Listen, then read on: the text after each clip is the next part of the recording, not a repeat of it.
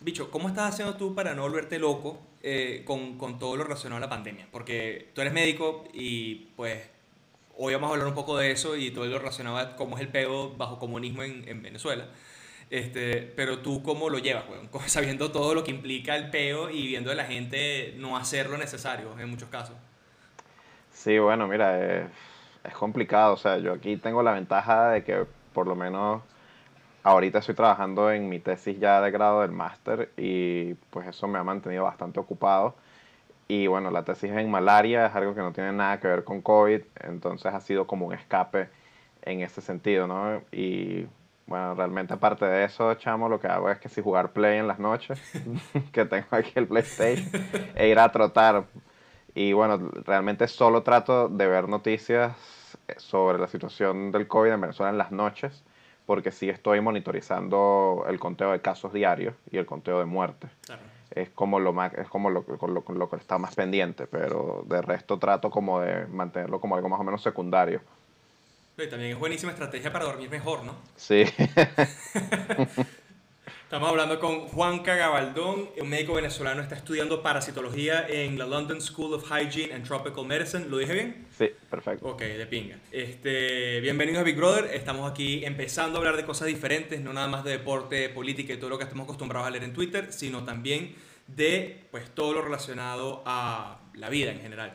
Entonces, Juanca, yo quiero que tú me cuentes palabras más, palabras menos, qué está pasando en Venezuela eh, a efectos de medidas y, todo, y cómo está funcionando realmente el control sobre el COVID eh, y pues si realmente funciona, ¿no? Bueno, este, ahorita lo que estamos viendo en Venezuela básicamente son las consecuencias de la terquedad del gobierno, ¿no? Eh, en mayo, a mediados de mayo, este, Maduro salió en cadena diciendo que Venezuela había controlado la pandemia, felicitándose porque solamente habían hecho falta dos meses de cuarentena. Y bueno, la verdad es que en ese momento un montón de gente advirtió que era demasiado temprano para hablar de control de la pandemia. Y de hecho, la Academia Nacional de Ciencias emitió un informe basado en un modelo matemático que ellos corrieron, donde decían que para entre julio y septiembre Venezuela podía estar diagnosticando entre 1.000 y 4.000 casos diarios. Así que realmente no era tiempo de celebrar, sino era tiempo de preparar la red hospitalaria y medio parapetearla para que pudiese hacer frente con todos esos pacientes. Obviamente nada de eso se hizo y lo que estamos viendo ahorita son consecuencias de eso. Venezuela tiene ya ahorita, hoy, más de 22.000 casos diagnosticados de, coronavirus, 22.299. Eh, es un número bajo si lo comparas con el, resto, con el resto de la región, pero coño, lo que llama la atención es que hace 10 días habían 10.000. Entonces ya tenemos, ya tenemos en, en, los últimos 10 días aumentado lo que tardó casi ciento y pico de días en aumentar, en aumentar durante la primera parte de la pandemia. Entonces eso te quiere decir que sencillamente lo que ocurría era que probablemente la pandemia llegó retrasada a Venezuela por el mismo hecho de que hay muy pocos vuelos a Venezuela, probablemente llegaron muy pocos pacientes infectados, había una cantidad relativamente pequeña de virus circulando y tardó más de lo que tardó en otros países en aumentar, pero lo que estamos viendo ahorita es que está aumentando al mismo ritmo que, que, que, que se esperaba que iba a aumentar. Pues. Tú dirías que, o sea, obviamente Brasil también está jodida, México está bastante jodido, Estados Unidos ni hablemos, sí. pero, pero, bueno, la región entera realmente. Este, pero el caso de Venezuela es particularmente complicado, ¿por qué? El caso de Venezuela es complicado por las condiciones en las que está el sistema de salud. Si estuviésemos hablando de un país que tiene un sistema de salud completamente operativo, funcional, yo creo que esta situación no sería particularmente alarmante porque es algo con lo que se podría lidiar, ¿no? Pero viniendo, hablando de Venezuela, que es un país que antes del coronavirus tenía hospitales que de vaina podían funcionar, este, que estaban al borde del colapso, que han estado al borde del colapso desde hace más de una década, pues esto sí es muy preocupante. Estamos hablando de un país que en mayo tenía menos de 200 camas de UCI habilitadas para todo el país y realmente no se ha hecho ningún esfuerzo por incrementar esa capacidad. Eso es realmente lo grave de la situación. Puedo decir con franqueza, estamos bastante jodidos entonces. Sí, o sea, está, estamos jodidos y básicamente porque eh, las autoridades competentes no se tomaron la tarea de preparar al país o de escuchar a la gente que sabía, de escuchar las advertencias de la gente que sabía para preparar al país para este momento. Y las medidas que han tomado es básicamente mandar a todo el mundo para su casa y que se queden allí, pero la gente, o sea, además de todo el tema, pues, no sé, de salud y de higiene, está el tema de que nadie come tres veces al día, o muy poca gente incluso tiene la, la capacidad de comer tres veces al día cómo pedirles a ellos que, digamos, cooperen con esas eh, medidas de, bueno, básicamente quédate en tu casa todo este tiempo hasta que yo te diga que puedas salir. Es súper complicado exactamente por eso mismo que tú estás diciendo. De hecho, bueno, los resultados de la última encuesta en COVID muestran que después de Haití, Venezuela ya es el país más pobre de la región, con cifras que son incluso muy parecidas a las de Haití. Eh, entonces, el gobierno está pretendiendo mandar a la gente a sus casas, pedirle a la gente que limite el máximo posible las actividades laborales, pero no ha desarrollado ningún tipo de plan para darle a la población un ingreso que les permita hacer eso. Entonces estamos en una condición en la que la mayor parte de la población está en condiciones de pobreza y este, las autoridades pretenden que los mínimos ingresos que reciban los dejen de recibir eh, encerrados en la cuarentena, pero no existe un plan que le otorgue a las personas la capacidad para poderse quedar en las casas sin trabajar, que es lo que hemos visto, por ejemplo, en otros países como el Reino Unido, por ejemplo, eh, como prácticamente toda la Unión Europea y hasta cierta medida incluso Estados Unidos. Eso, eso no está ocurriendo en Venezuela y es imposible que tú le pidas a una población a la cual no estás apoyando de ninguna forma que se quede en sus casas y que, y que no, y que no eh, participe en la actividad laboral. Más grave aún, es el hecho de que el gobierno tiene un plan de cuarentenas que es único en el mundo, en el que se aumentan las restricciones una semana y se disminuyen la semana siguiente. O sea, cuando realmente eso no tiene ningún tipo de base epidemiológica. O sea, no, no es que el coronavirus una semana va a transmitirse menos intensamente que la siguiente y por eso tú puedes reducir, tú puedes reducir la intensidad de las medidas. No, hace, hace falta imponer medidas de distanciamiento social, pero garantizarle a la población las herramientas para que pueda cumplirlas. Y más allá de eso, todas estas medidas lo que te permiten a ti sencillamente es ganar tiempo para aumentar la capacidad de los hospitales para hacer frente a la gente que se va a enfermar invariablemente y que va a terminar llegando a los hospitales. Y eso es lo que no se ha hecho en Venezuela. Venezuela se tiene una cuarentena, pero no se ha hecho nada para incrementar el número de camas de UCI, para incrementar la capacidad de hospitalización del país. No se ha hecho nada en esos aspectos. Puro, básicamente, encerrar gente en hoteles y vainas por el estilo para que no salgan y, no se contagien. Sí, exacto. Y, y, y fíjate que, por ejemplo, los casos sospechosos, mientras esperan, mientras esperan confirmación, a muchos los están mandando a centros este, parecidos a donde llegan los refugiados eh, o, los migrantes que retornan del país. Y, bueno, realmente, sabes, eso es algo que, que, no tiene, que no tiene sentido porque la gente asintomática incluso los pacientes que ya están diagnosticados pero no están graves pueden quedarse en su casa y pueden hacer la cuarentena en su casa. Si tú comienzas a mandar a todo el mundo sospechoso y a todo el mundo positivo a, estos campos, sencillamente lo que vas a hacer es que la gente le dé miedo decir que tiene la enfermedad o, o incluso pedir la prueba. Bueno, es que incluso eso es lo que está pasando a pasar, ¿no? Que mucha gente que tiene, no sé, que tiene síntomas o que, coño, le da miedo tener el virus, este, no está reportando ningún tipo de síntomas, simplemente se queda en su casa, callado la boca, sin saber si realmente tiene el virus y ya está, ¿no? Básicamente eso es como la gente está empezando a manejarlo, tengo entendido. Sí, sí, eso está pasando y está pasando por el mismo hecho de que si, si tú estás enfermo y, y, o sospechas que estás enfermo, lo último que quieres es que te metan en un sitio con muchísimas más personas enfermas donde ni siquiera te pueden garantizar agua corriente. Este, y Sí, bueno, evidentemente la pregunta era qué esperas que siga pasando, pero yo creo que bastante buena la respuesta, ¿no? Porque todo suena como un coñazo en la bola. Sí, exacto. O sea, realmente, ¿qué, ¿qué, esperamos que siga pasando? Que mientras no se tomen medidas pertinentes, los casos van a seguir aumentando.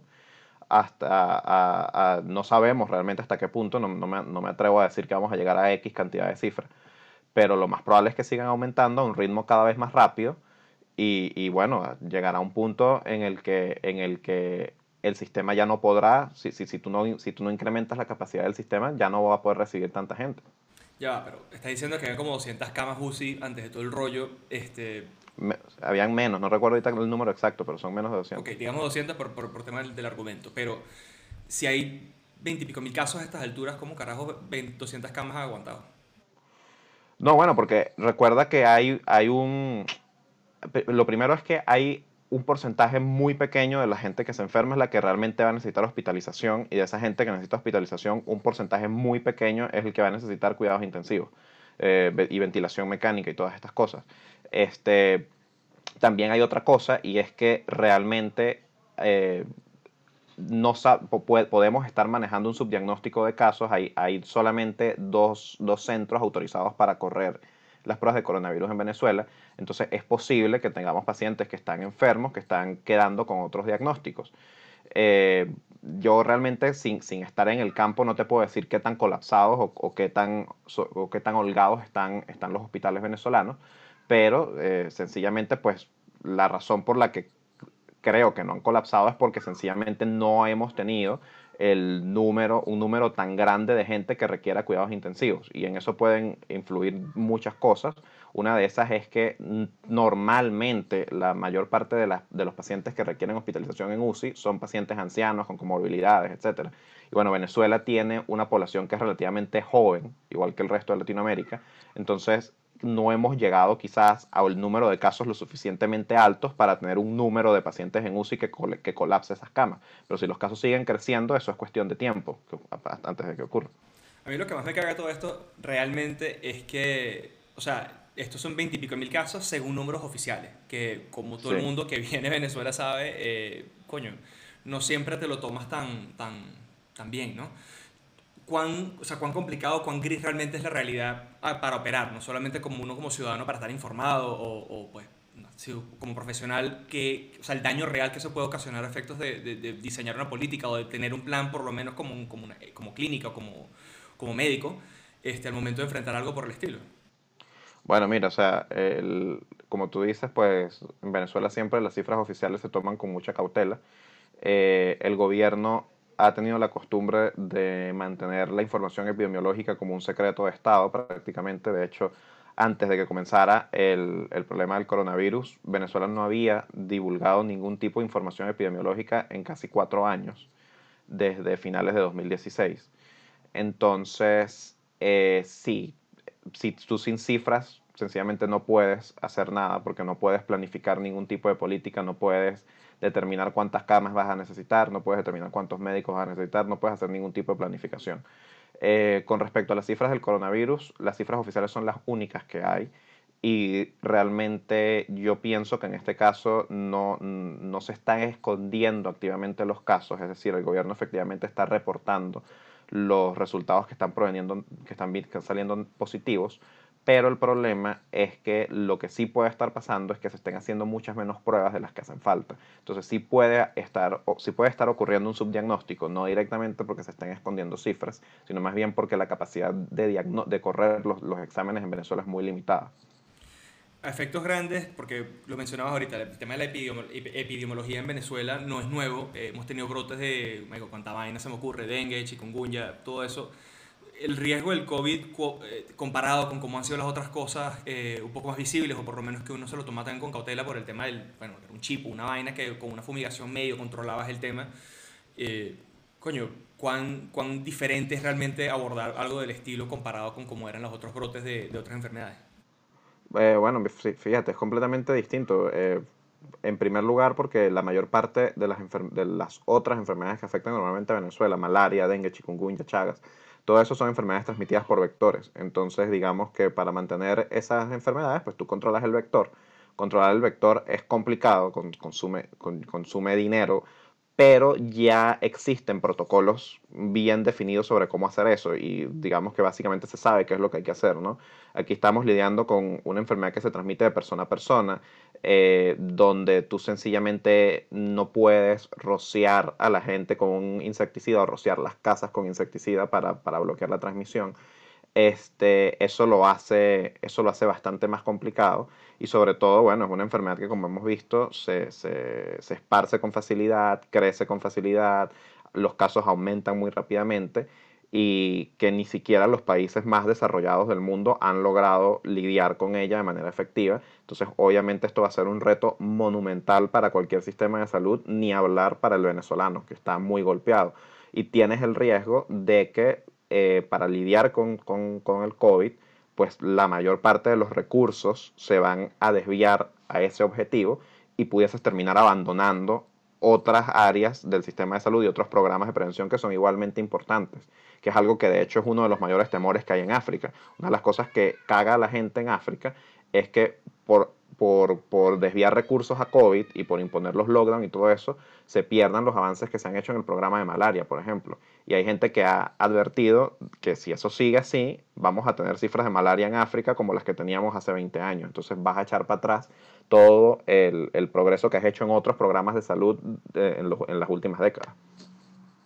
Ok, entonces esencialmente esto es un poco más complicado de predecir y un poco más complicado por ende de dibujar un plan realmente hay cómo poder hacer algo al respecto en Venezuela con la infraestructura que existe, con los materiales que existen, con el personal que existe y con la toma de decisión que existe. Tipo, no sé, el Potro Álvarez a cargo del, a cargo del poliedro, por ejemplo. Fíjate, es muy difícil. Eh, en Venezuela existen profesionales muy bien capacitados este, que han estado alertas de la situación. La Academia Nacional de Ciencias, la Academia Nacional de Medicina ha estado muy pendiente, ha dado recomendaciones. Eh, cosas que se pueden hacer incluso en el contexto de las sanciones que, que, existen contra Venezuela. El gobierno sencillamente pues, ha ignorado esas cosas. Este, obviamente, eh, va, yo pienso que va a ser necesario ayuda humanitaria eh, para, para, poder, para poder paliar la situación y pienso que aunque esto sea un tema que a mucha gente le dé piquiña, eventualmente va a ser necesario tratar de llegar a algún acuerdo entre oposición y gobierno como ya se hizo en parte para firmar una petición de ayuda a la OPS, porque realmente Venezuela sola, con las condiciones que tiene ahorita, no, no tiene cómo, cómo afrontar esto. Pues. O sea, una belleza el panorama que tenemos. Que... Y el otro, el otro tema importante aquí es el colateral, o sea, porque estamos viendo que básicamente todo el operativo, o digamos, todo lo que existe UCI, eh, está yendo destinado al coronavirus. ¿Cómo está esto afectando a personas que tienen tratamientos de otros otro tipo u otras enfermedades o condiciones que, pues, digamos, requieren también una urgencia importante? Sí, mira, eso es súper importante porque una, una de las, de hecho, una gran parte de las muertes que se relacionan con COVID ni siquiera las causa el COVID, sino la causa es el, eh, todo, el, desvío de todo el material médico quirúrgico y de toda la capacidad hospitalaria a tratar pacientes con COVID. Pero mientras tanto, pues la gente, como tú dices, se sigue enfermando de cáncer, la gente sigue teniendo accidentes de tránsito, la gente sigue teniendo infartos. Entonces, la forma de estimar eso, o lo, que, o lo que se ha hecho en algunos países para estimar eso, es calcular algo que se llaman las muertes por exceso, o las excess deaths, que es básicamente comparar cuántas, cuántas personas se murieron en X país entre junio y agosto del 2019 y ver cuántas han muerto entre ese en, en ese mismo país entre junio y agosto del 2020. Entonces, si tú tienes 30% más de muertes en 2020, sabes que una gran parte de esas muertes, ya sea directa o indirectamente, puedes atribuírselas al COVID. Eso en Venezuela ni siquiera lo podemos hacer porque en Venezuela no hay información epidemiológica, entonces no tenemos cifras de mortalidad del año pasado, no sabemos cuánta gente se murió el año pasado y no tenemos cómo comparar eso con este año. Bueno, como para cerrar un poco una nota un poco más, este, bueno, jovial tampoco es la palabra, porque no hay forma divertida de decir esta vaina, pero si tú tuvieras que coger, cazar o matar, elegir uno para cada uno, tú te dirías con chikungunya, malaria, coronavirus, ¿con cuál, ¿a cuál coges, a cuál cazas y a cuál matas? Verga. Creo que, creo que mato al coronavirus, porque realmente lo odio. Este, cojo con chikungunya, I guess. Porque, y me caso con la malaria, porque la malaria es el amor de mi vida. Dude, muchísimas gracias por pasar por acá y echarnos un buen cuento de, de, realmente cuán jodida está la cosa y pues cuán jodido vamos a estar eventualmente, mano. Te agradezco muchísimo. No, gracias a ti por la invitación, Daniel, y bueno, espero que podamos tener otro programa luego con un tema más positivo. Más jovial, dinosaurios sí. Sí, sería genial.